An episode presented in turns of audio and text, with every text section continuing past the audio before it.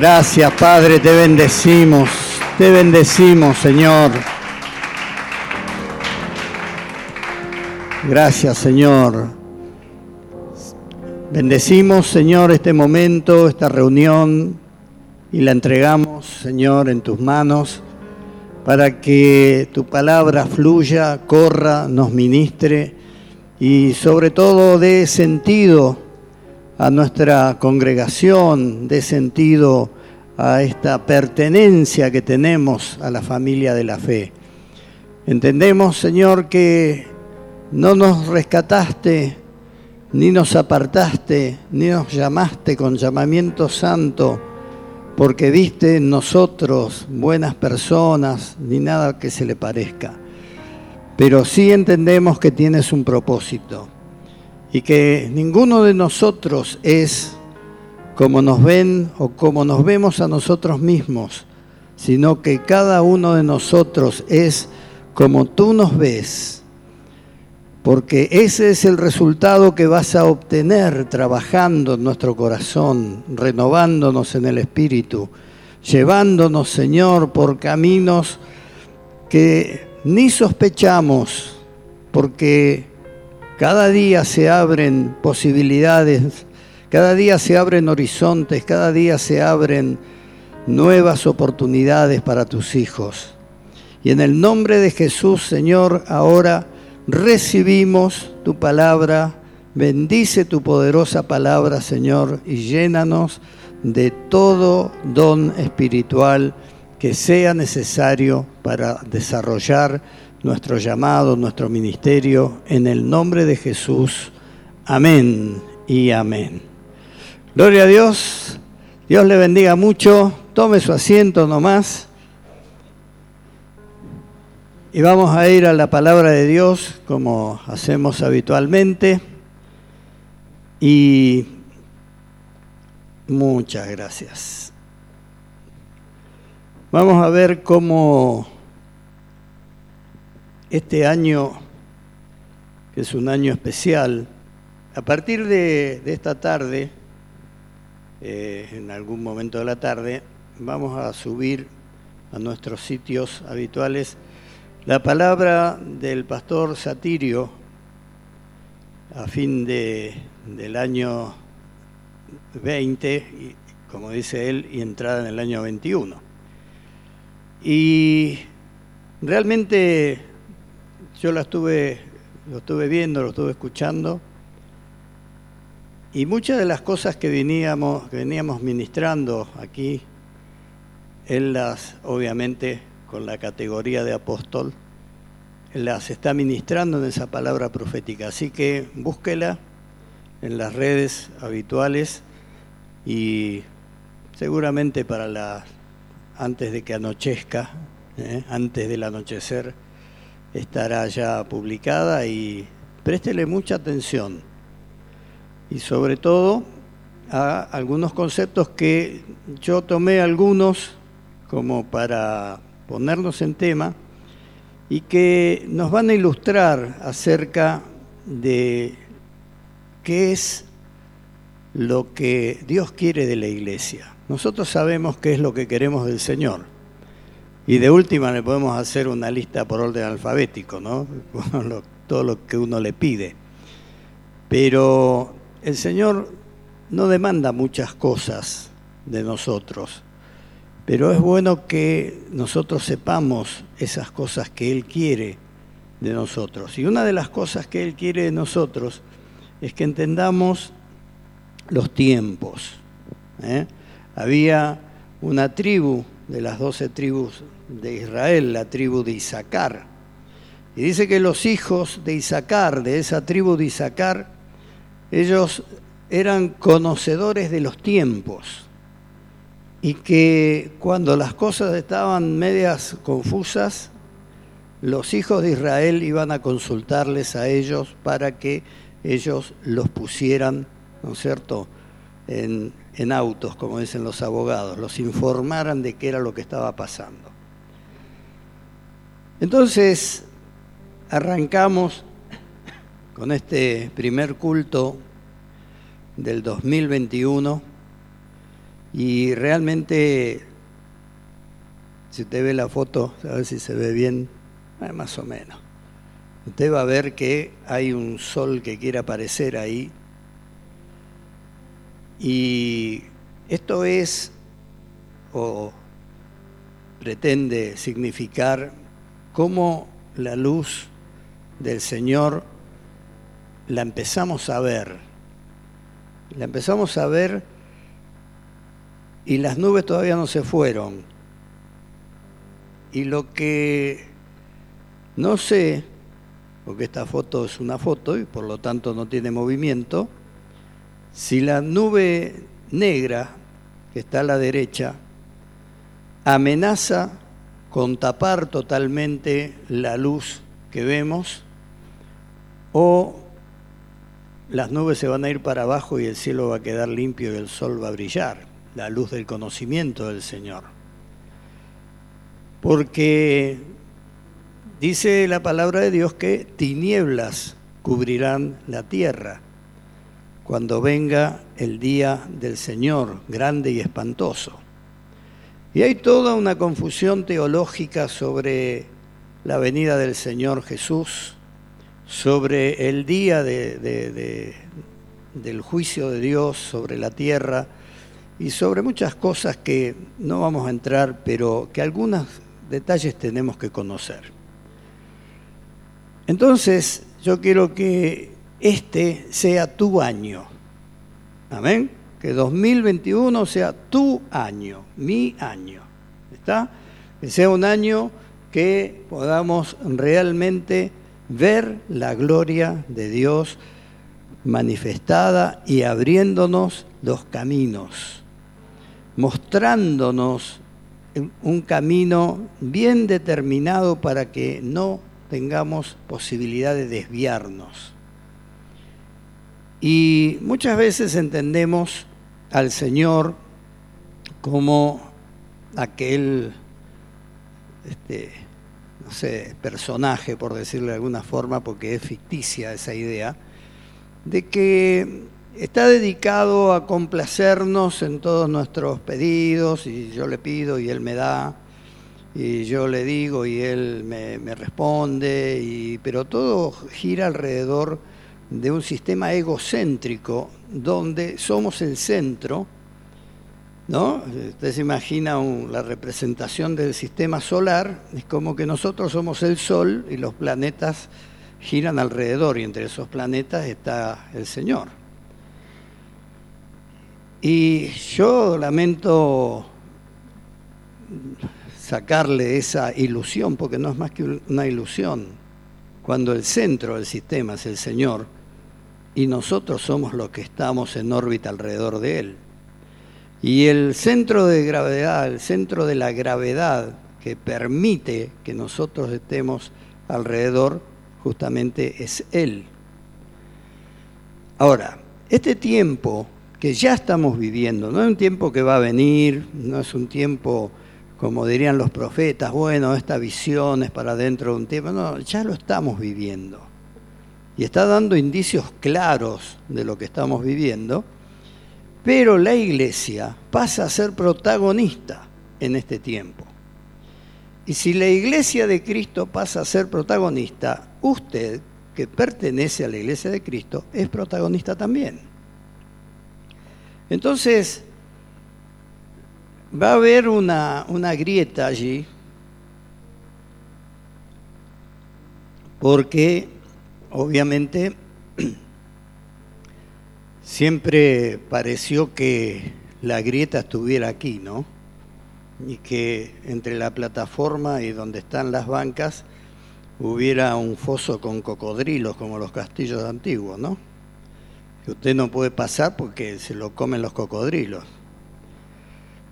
Pero esa, esa, esa grieta ya la tapamos. Acá no hay una barrera para subir a la plataforma, salvo para el que esté llamado por el Señor.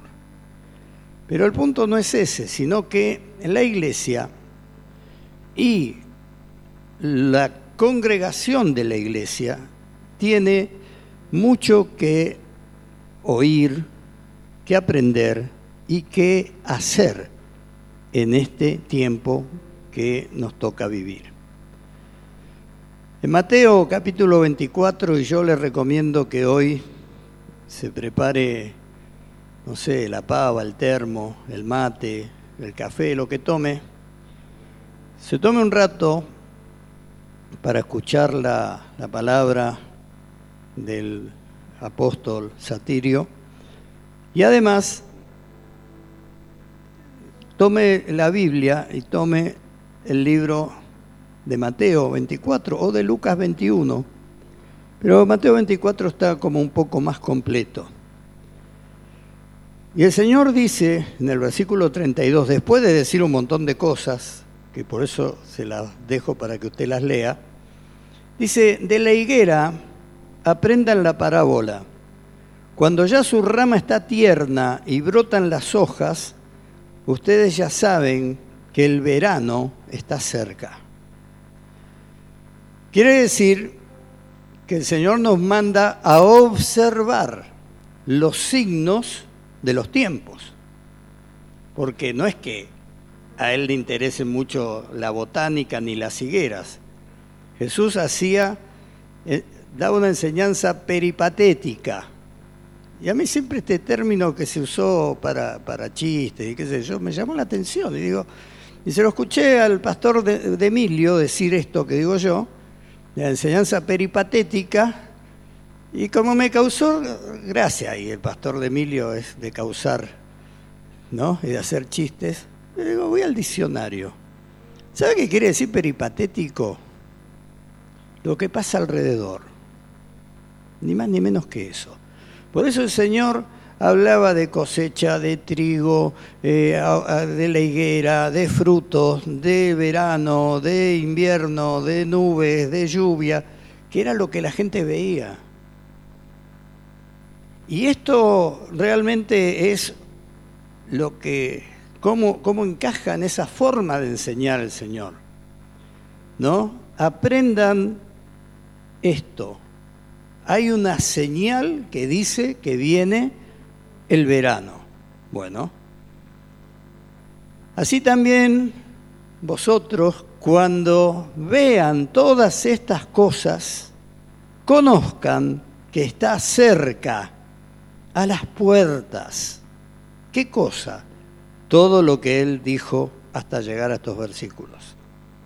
Que le puedo asegurar que si usted lo lee como una novela, es una cosa, pero si usted lo toma en serio, se va a dar cuenta de que estuvimos mirando otro canal durante muchísimo tiempo. Amén. Pero pues estuvimos mirando un canal enfocado hacia nosotros como centro del sistema, como lo tenemos a Dios como demandante. Y usted fíjese algo muy sencillo. Dios nos dice, o Jesús nos mandó en la gran comisión, vayan, pongan las manos sobre los enfermos para que los enfermos se sanen. ¿No? Y cuando a nosotros nos llega la noticia de un enfermo, decimos, ah, sí, vamos a estar orando. O vamos a hacer una cadena de oración para que el enfermo se sane. y esto es así. No. Entonces vas a Santiago, el libro de Santiago, el apóstol Santiago, y te dice, ¿está alguno enfermo entre ustedes? Bueno, llame a los ancianos de la iglesia, que van a venir y le van a ungir con aceite, y Dios sanará al enfermo. Y si tuviere algún pecado, le serán perdonados pero no dice, ora desde tu casa.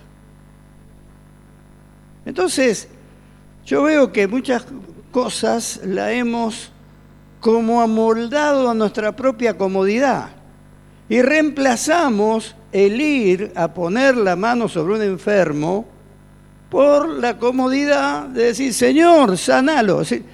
Y Dios te puede decir tranquilamente, pará, loco, te mandé a vos a que lo sanes en mi nombre. ¿Cómo me mandas a mí? Es lo mismo que si contratás, qué sé yo, a una persona que te haga la limpieza de la casa Y le decís barré y te agarra la escoba y te tomá, barré vos. y, encima le tenés que pagar. ¿No? Porque encima le pedimos a Dios que nos premie por esta. Señor, dame todo esto. Y ¡pum! La lista va. Entonces, creo que es hora de que empecemos a entender un poco mejor cómo funciona el reino de Dios. Entonces, las cosas que Jesús menciona en Mateo 24, algunas, van a venir falsos cristos, van a venir engañadores, va a haber guerras, rumores de guerras, naciones en conflicto, guerra fría, hambre, peste en todo el mundo. Y antes nosotros decíamos desde la Argentina, ¿no? Bueno, pero hambre hay ahí en el África, qué sé yo. Peste acá nunca se vio. Sin embargo, hoy el hambre y la peste la tenemos a la vuelta de la esquina. ¿O no? Se vino. O sea, lo leíamos como algo que la mirábamos por televisión. Ahora lo tenemos golpeándonos la puerta.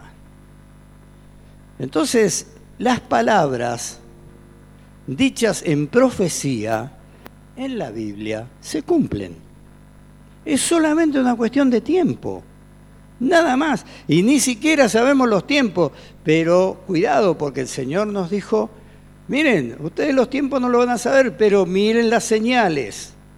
Cuando vean que las señales se están cumpliendo, acá el hambre, la peste, te está diciendo la rama de la higuera está tierna, viene todo lo que está anunciado. ¿Qué más? Persecución y muerte de cristianos. No, pero pastor, eso pasa en, ahí por donde están los, musulmanes eh, fundamentalistas y qué sé yo qué. Guarda con ese concepto. Guarda con eso porque hay todo un armamento apuntado y disparado contra la iglesia cristiana por algo que usted va a ver en el desarrollo de este mensaje. Que no lo digo yo, lo dice la Biblia, pero bueno. Otra, apostasía, falsos profetas, maldad. Prédica del Evangelio en todo el mundo. Si usted le están diciendo que va a haber persecución, muerte, apostasía, falsos profetas y maldad en aumento, pero que al mismo tiempo se va a predicar el Evangelio en todo el mundo, ¿a usted qué le parece? ¿Que va a ser fácil predicar el Evangelio? ¿En este clima? Porque el Señor nos dice, yo les proveeré de paz para que ustedes vayan a predicar. Hola. No, pero pastor, yo quería que me diga que Dios me sane. Sí, Dios te va a sanar, Dios te va a proveer, Dios te va a, colmar de bendiciones. Simplemente buscar el reino de Dios y su justicia y todo eso que estás esperando te va a venir solo. Es una promesa de Jesús, pero atendé esto, porque esto es buscar el reino de Dios y su justicia. No es escaparle. ¿Eh? Entonces,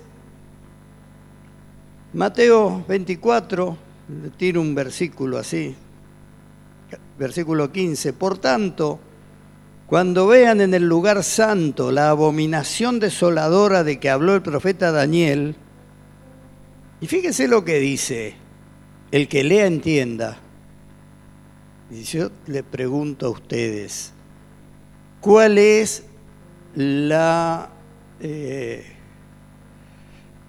¿Cómo es? abominación desoladora de que habla Jesús, ¿cuál es? ¿Y usted qué me dice? No, mire, recibiréis poder. No, no, no, la abominación. No, pero lo que pasa que, gloria a Dios que me sanó. Sí, está todo bien, pero Jesús te está hablando otra cosa hoy. Hoy, el miércoles volvemos a los milagros. Hoy está hablando otra cosa el Señor. Entonces, anda el libro de Daniel.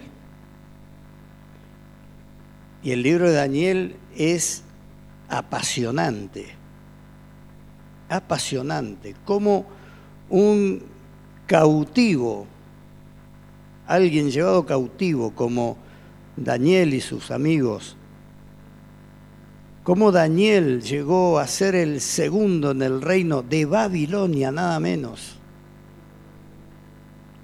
y logró que Nabucodonosor, rey de Babilonia, cruel, asesino del pueblo de Israel, torturador, llegue a declarar que Jehová era el Dios más grande sobre la tierra.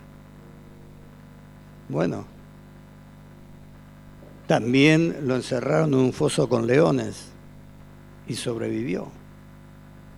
¿Por qué? Porque no se arrodilló delante del sistema mundo babilónico que estaba imperando en ese momento. No solo que no se arrodilló, no solo que no reverenció a la estatua y a los símbolos del rey, sino que abrió las ventanas para que vean que él oraba tres veces al Señor y que no dejó su práctica y su relación con, con el Señor porque un sistema se lo hubiera querido imponer. Y el que escuche entienda. Ahora, entonces, los que estén en Judea huyan a los montes, el que esté en la azotea no descienda para tomar algo de la casa, y el que esté en el campo no vuelva atrás para tomar su capa, quiere decir que no va a haber tiempo para nada. Cuando veas, ahora te pregunto algo. Ahora vamos a ver cuál es la abominación desoladora, porque no es un secreto ni un misterio. Simplemente que son cosas que no nos habían preocupado hasta el momento. Pero si esto se lo decía a alguien, ni bien lo veas, rajá, salí corriendo, y en la época de Jesús, para que algo que ocurría en Jerusalén lo supieran, qué sé yo, en Tiro y en Sidón, pasaban 10 días hasta que llegaba alguien con la noticia. Hoy es posible que lo que ocurra en Jerusalén lo estés viendo al instante en tu celular. Amén. Hoy es posible que se cumpla esta palabra hoy, no hace 20 años atrás, cuando ni pantalla tenían los celulares, cuando había que meter tres veces, ¿no es cierto? Pulsar un número tres veces para que te dé una letra, ¿quién se acuerda? Desde ese momento odio los mensajes, pero bueno, ahora digamos que es más fácil. El que lee entienda y Jesús demandó que nos preparemos, que estemos alertas, que estudiemos las escrituras. Es un mandamiento de Jesús. No es solamente vayan y prediquen el Evangelio, vayan y prediquen con conocimiento de causa, que cuando leamos las profecías podamos entender de qué tratan estas profecías. Ahora, obviamente, nosotros tenemos que salirnos del sistema egocéntrico y tenemos que pasar el, el switch de nuestro corazón al sistema cristocéntrico. Porque si no, no estamos respondiendo al llamado. Si estamos metidos dentro de nosotros mismos, va a ser un problema. Vamos a la abominación desoladora. Daniel 9, versículo 27.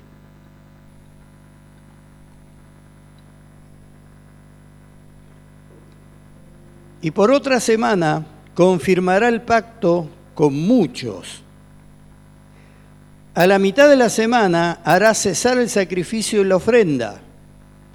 Después, con la muchedumbre de las abominaciones, vendrá el desolador hasta que venga la consumación y lo que está determinado se derrame sobre el desolador.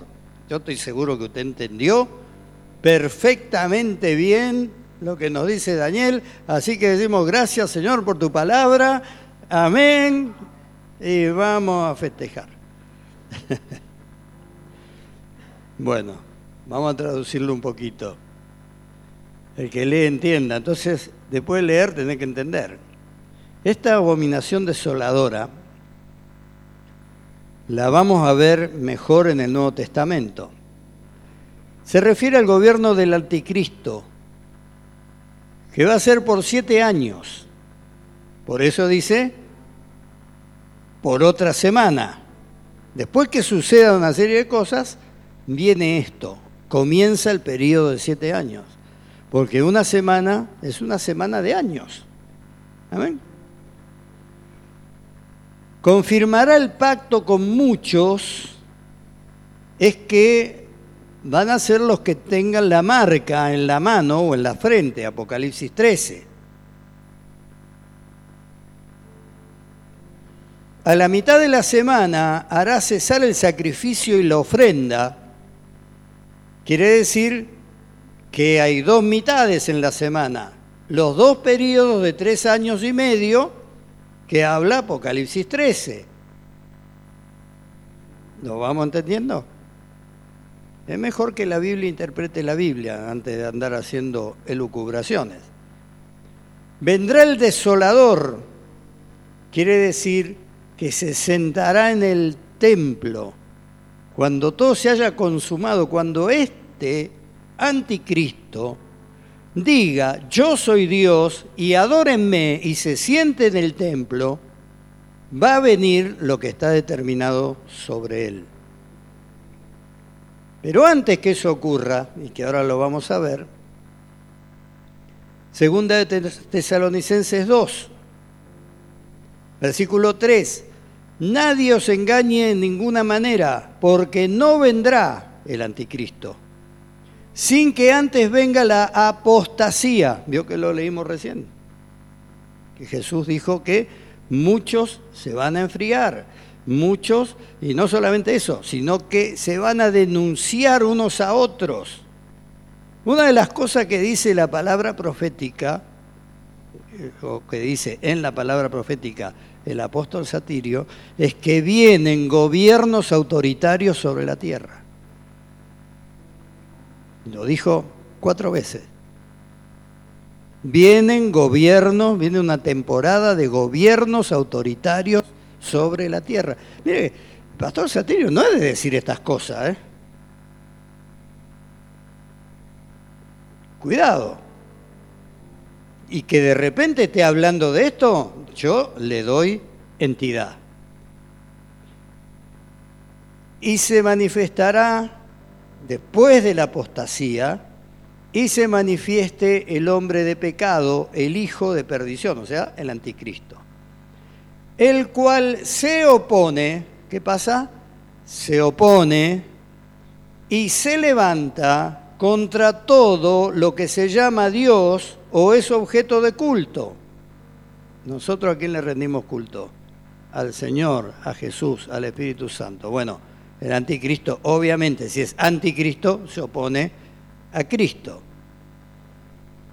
Tanto que se sienta en el templo de Dios como Dios, haciéndose pasar por Dios. Nos detenemos un cachito en la apostasía y después vamos a seguir con Segunda Tesalonicenses. La apostasía es renunciar a la fe en Jesús. ¿Y por qué va a renunciar la gente a la fe en Jesús? Porque la presión va a ser mucha. No va a ser fácil ser cristiano. Hoy es fácil. Pero en los tiempos que vienen no va a ser fácil. Va a haber mucha presión sobre los hijos de Dios y muchos, dice Mateo 24, dice Jesús, versículo 10, muchos tropezarán entonces y se entregarán unos a otros y unos a otros se aborrecerán. Hoy nos abrazamos, bueno, no nos abrazamos por la pandemia, ¿no?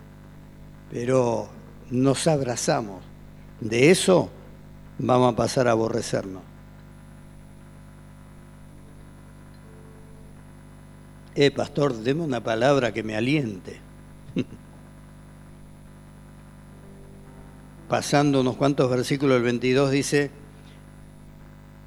abre la, la válvula de la olla a presión, ¿no? Y si aquellos días no fuesen acortados, nadie sería salvo. Mire cómo van a ser esos días. Nadie sería salvo, mas por causa de los escogidos, aquellos días serán acortados. Por causa de los que se van a salvar, ese periodo, no es que el día va a pasar a tener 20 horas, sino que ese periodo de tiempo va a ser menor, para que pueda haber un remanente que se salve. ¿Se da cuenta lo que está planteando el Señor en este capítulo que hacemos pack lo pasamos de hoja? No nos vamos a la gran comisión del capítulo 28.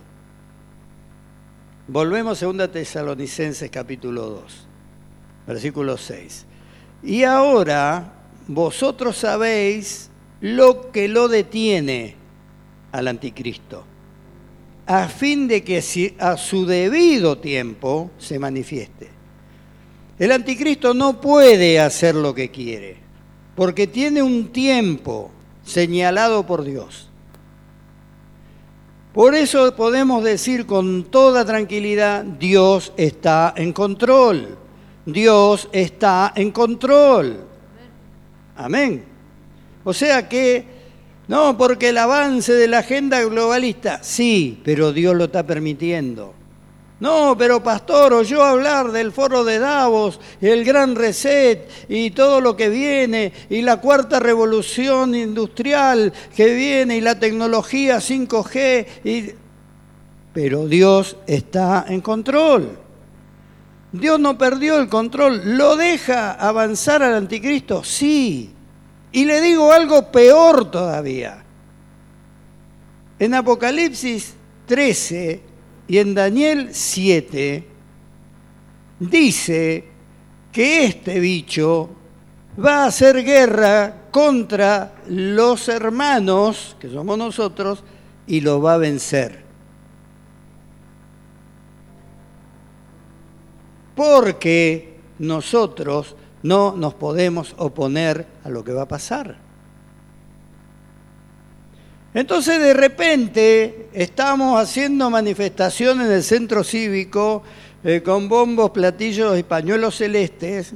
No está mal, no estoy criticando eso, pero entendamos, a los que se pusieron tristes porque salió la ley, entendamos que nosotros solo, podemos hacer resistencia, pero el plan del anticristo se va a desarrollar.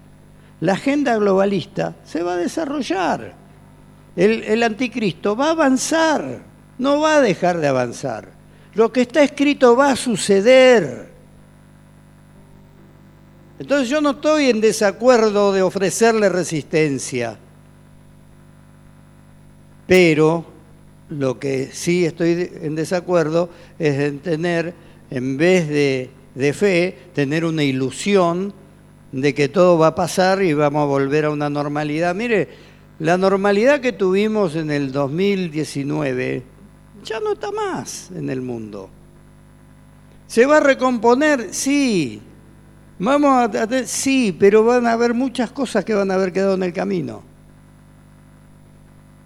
Entonces, tenemos que adaptarnos. ¿Y sabe qué? Cuando venga un día de viento, vaya afuera y mire los árboles. Si los árboles fueran rígidos, no habría árboles, se hubieran caído todos. Sin embargo, cuando viene el viento, el árbol ¿qué hace? Se dobla y se dobla y se dobla y después cuando se va el viento, ¡ping!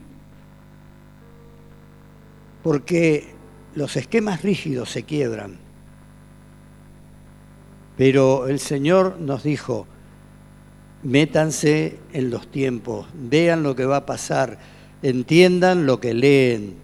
¿Para qué? Para poder tener condiciones, para poder tener éxito en lo que Él nos está convocando y nos está demandando. Versículo 7, porque ya está en acción el misterio de la iniquidad La iniquidad, para decirlo rápidamente, es la tendencia al pecado.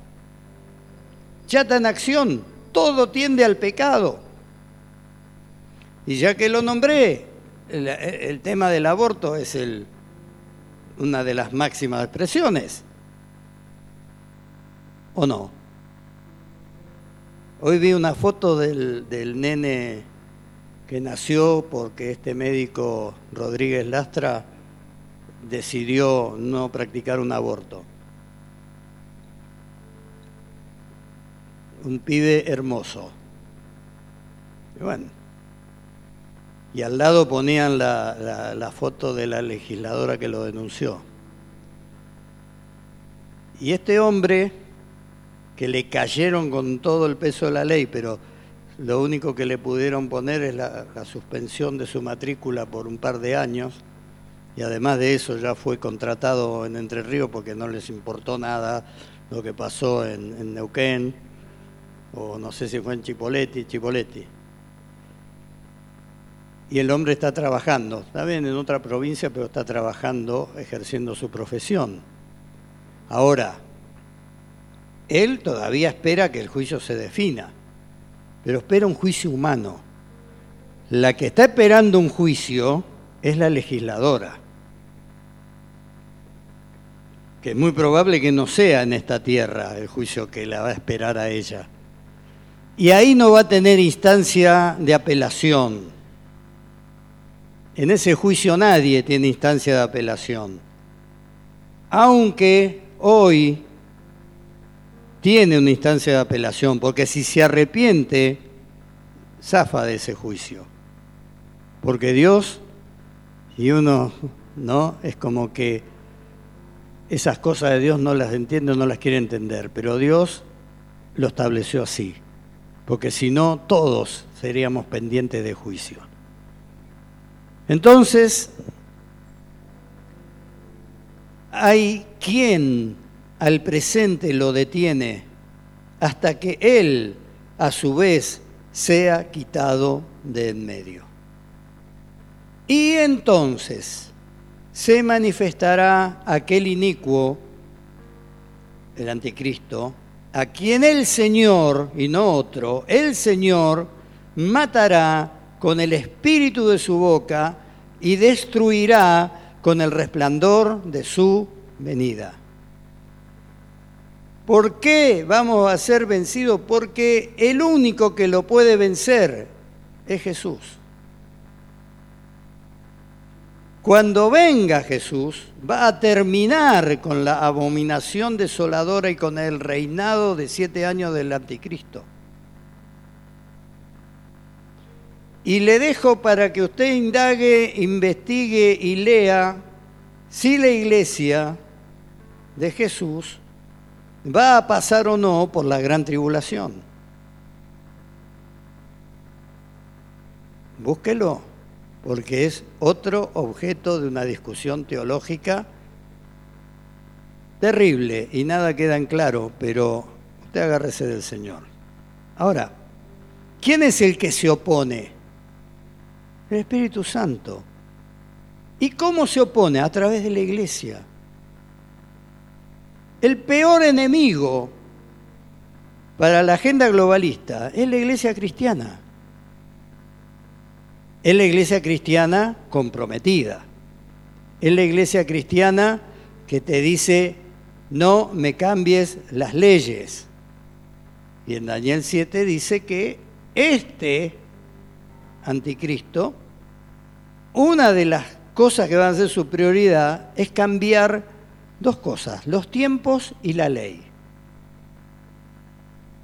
Porque cambiando la ley humana parecería ser que lo que es pecado deja de ser pecado. Bueno, la gente cree eso, el que no conoce al Señor. Entonces ahora el aborto es legal pero para Dios sigue siendo ilegal. Digan lo que digan. Y va a venir el tiempo que por decir una cosa como esta nos van a cerrar la iglesia. Ese tiempo va a venir. Porque ya está ocurriendo en otras partes del mundo, está ocurriendo. Entonces, gloria a Dios por todo lo que hemos recibido y lo que vamos a recibir, pero también nos preparamos para el tiempo que viene. Inicuo, versículo 9, segunda de Tesalonicenses 2, cuyo advenimiento es por obra de Satanás. ¿Y cómo va a venir? Con gran poder y señales y prodigios mentirosos. Y con todo engaño de iniquidad para los que se pierden, por cuanto no recibieron el amor de la verdad para ser salvos. Y acá tenemos la grieta de nuevo, los que se pierden y nosotros que recibimos qué? El amor de la verdad y por eso somos salvos. Amén. Entonces, los que no quisieron recibir son los que se van a perder. Pero usted le tiene que estar eternamente agradecido al Señor porque a usted le llegó el amor de la verdad.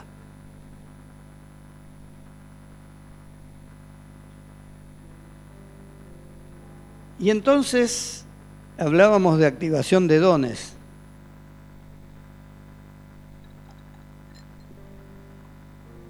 Y esta activación de dones, yo se la resumo en un par de versículos. Segunda de Timoteo,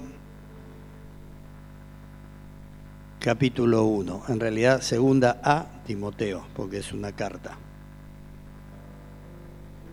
Versículo 6. Por lo cual te aconsejo, le dice Pablo a Timoteo, que avives el fuego del don de Dios que está en ti por la imposición de mis manos porque no nos ha dado Dios espíritu de cobardía, sino de poder, de amor y de dominio propio.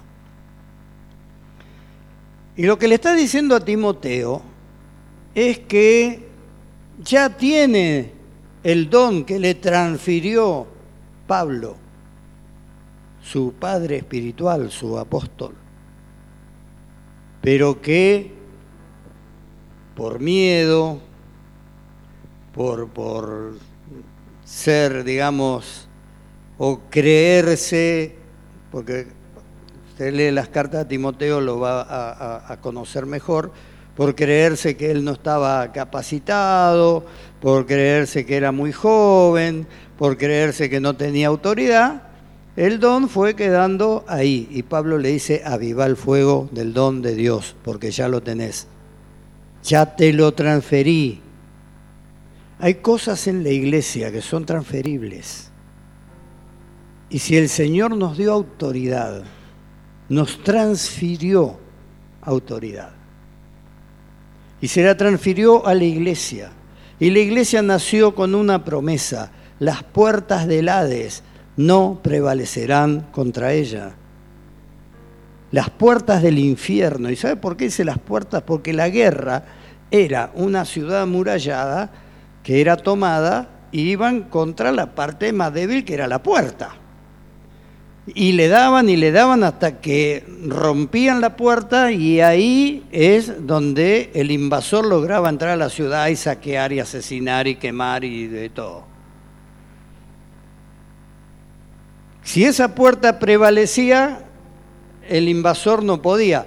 Ahora, nosotros somos los invasores del infierno donde Satanás tiene cautivas a las armas, las almas.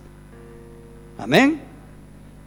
Entonces, ataquemos la puerta de esa cárcel y liberemos a los presos que están ahí. Pero eso es lo que dijo Jesús, para eso es la iglesia. Es, la iglesia es para eso. Que después un cautivo, un preso, alguien que está ahí, al ser libertado, empiece a recibir milagros y nos gocemos todo. Perfecto, es lo que tiene que suceder. Es lo que tiene que suceder. Pero cuidado, porque tenemos que seguir batallando y tenemos que seguir libertando y tenemos que seguir... No, sentarme, ah, ahora ya que recibió este, que recién se convierte, yo quiero mi milagro. Y Jesús te dice, bueno, busca, seguí buscando el reino de Dios su justicia y todo lo que quieras va a ser añadido. Amén. Es sencilla la bendición. Hacé lo que tenés que hacer y yo te voy a proveer de todo. Hasta de los anhelos de tu corazón, hasta lo que todavía no oraste. Y te voy a dar cosas más grandes que la que se te ocurra pedir. Pero quiero que hagas esto que te estoy pidiendo, que entiendas lo que lees, que te prepares porque vienen días que vas a tener que sostener tu fe aún contra los de tu casa que te van a aborrecer. Oh, terrible pero es lo que dice la palabra. Y no nos ha dado Dios espíritu de cobardía. Por tanto, no te avergüences de dar testimonio de nuestro Señor, ni de mí, preso suyo, sino participa de las bendiciones por el Evangelio según el poder de Dios. ¿Dice así? Participa de los regalos que te voy a enviar. Participa de mi gloria. Participa de las aflicciones, dice, por el Evangelio, según el poder de Dios. Pero, pastor, ¿por qué nunca se predica? Ah, bueno, yo se lo dije siempre, no vine a ganar simpatías. Pero no se le agarre conmigo, Jesús le ama. Así decía Gigi Ávila, no se le agarre conmigo, Jesús le ama. Porque veía las caras. Yo no, porque usan barbijo ustedes. Versículo 9. Quien nos salvó y llamó con cómo? Con llamamiento santo, no conforme a nuestras obras, sino según el propósito suyo y la gracia que nos fue dada en Cristo Jesús antes de los tiempos de los siglos. O sea que no fuimos llamados porque somos buenitos, porque no, sino porque hay un propósito. Y le voy a decir algo, el propósito es previo a que usted haya nacido. Porque Dios no, no dice, a ver qué le puedo dar a Juancito. Dios dice, voy a hacer esto y voy a poner un Juancito ahí. Y nosotros fuimos separados para este tiempo. Si el Señor va a venir el mes que viene, antes de carnaval, Si el Señor va a venir dentro de 200 años, no lo sabemos. Y gloria a Dios que no lo sabemos. Por algo no lo sabemos. Amén. Pero que va a venir, va a venir. Y que todo esto que está escrito va a ocurrir, va a ocurrir. Ahora, ¿qué quiere que le diga? Yo la rama de la higuera ya la veo media tiernita. no sé usted, pero los brotes ya se ven ya tiene brotecitos verdes. Entonces, dice que según el propósito suyo fuimos llamados con llamamiento santo. Pero que ahora ha sido manifestada por la aparición de nuestro Salvador Jesucristo, el cual quitó la muerte y sacó a luz la vida y la inmortalidad por el Evangelio, del cual yo fui constituido predicador, apóstol y maestro de los gentiles. Amén y amén a la palabra por el día de hoy. En resumidas cuentas, van a ocurrir cosas en las cuales no podemos ni vamos a poder asumir un papel de espectadores. Y en el caso que decidamos asumir un papel de espectadores, corremos el serio, serio riesgo de quedarnos acá mirando en lugar de irnos con Él como protagonistas. Te elige, porque el Señor no te fuerza nada, siempre te da para elegir. Y te lo advierte, te lo advierte, porque todo esto es una advertencia. Y muchas veces yo entiendo que por lo que se predica y por, por, por los videos que hay por, por las redes y por todo lo que se escucha, uno espera otro mensaje. Yo lo entiendo. Yo lo entiendo.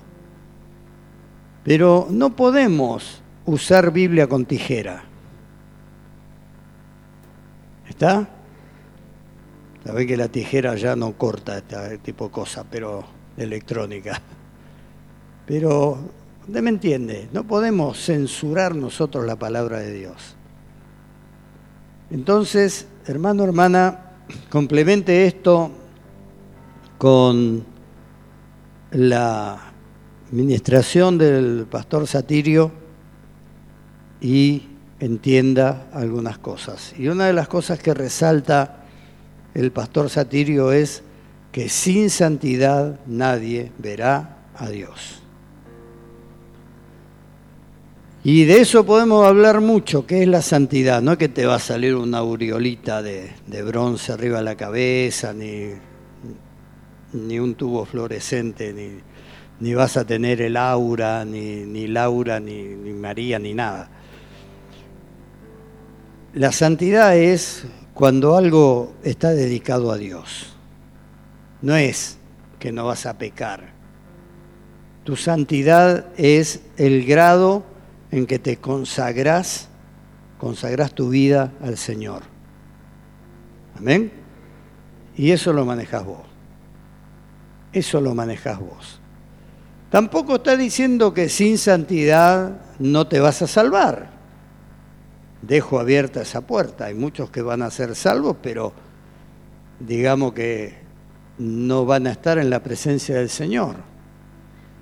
Yo aspiraría a estar, y no comprometer mi santidad y perder esa oportunidad. Ponete de pie ahí donde estás y vamos a orar al Señor. Gloria a Dios. Padre, te bendecimos.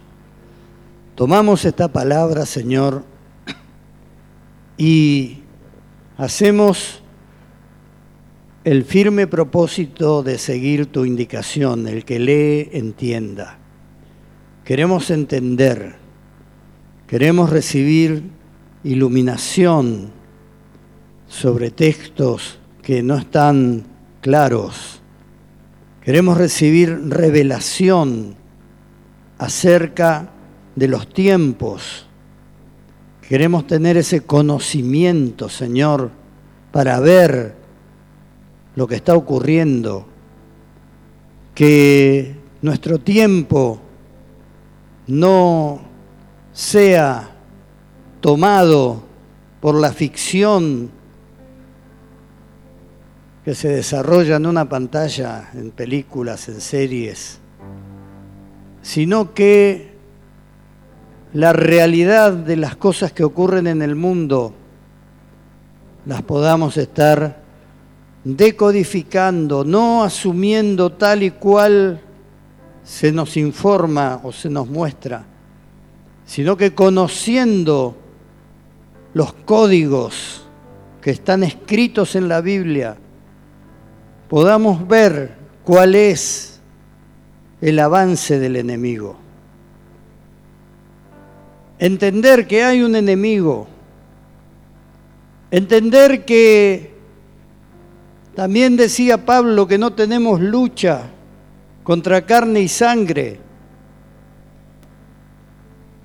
pero muchas veces podemos interpretar esa palabra lucha como algo personal, una lucha cuerpo a cuerpo contra un enemigo. Pero acá tenemos que verlo en dimensión, tenemos que verlo en proporción. Tenemos que ampliar la escena y ver que en esa lucha personal que cada uno puede tener, eso responde a un armado que implica todo el planeta. En el nombre de Jesús, Señor, ahora respondemos a tu llamado y te pedimos que nos vayas guiando paso a paso y que este año, Señor, que va a ser un año junto con el anterior, que va a marcar la historia del mundo, no nos tome como espectadores, sino como protagonistas para la gloria de tu nombre. Amén y amén. Gloria a Dios. Dios le bendiga mucho.